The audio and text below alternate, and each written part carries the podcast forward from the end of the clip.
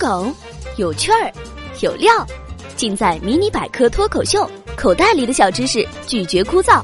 我是主播小柯。要加班，好忧伤。发张自拍缓解一下，等了半天，what？居然没人夸我美艳动人、楚楚可怜。男朋友开车带我出去玩，发张自拍，感觉自己萌萌哒。不过。拥有绝世容颜又有何用？愚蠢的地球人根本就不会欣赏。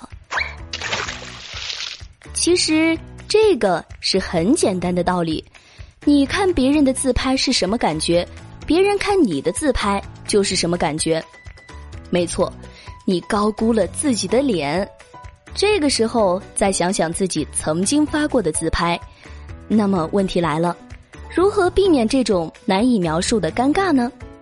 答案是让陌生人帮你选自拍，哎，这可不是胡说八道，是研究人员通过试验后得出的科学结论。不要手一抖就发自拍，还是多听听小伙伴的建议吧。试验中，一些学生从最近刚发到社交媒体上的十二张自拍中，选出自己最喜欢的两张，然后再按相同的方法选择陌生人的自拍，最喜欢的两张自己的自拍。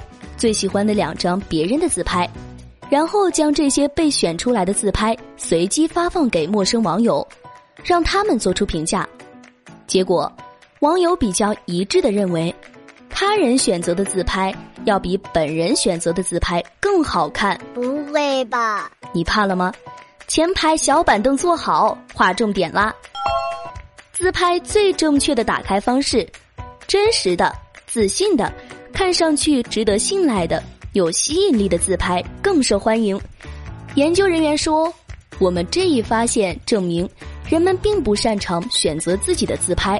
也就是说，人们发布在交友媒体、约会软件和专业网站上的自拍，并没有展现出最好的自己，并因此影响了别人对自己的判断。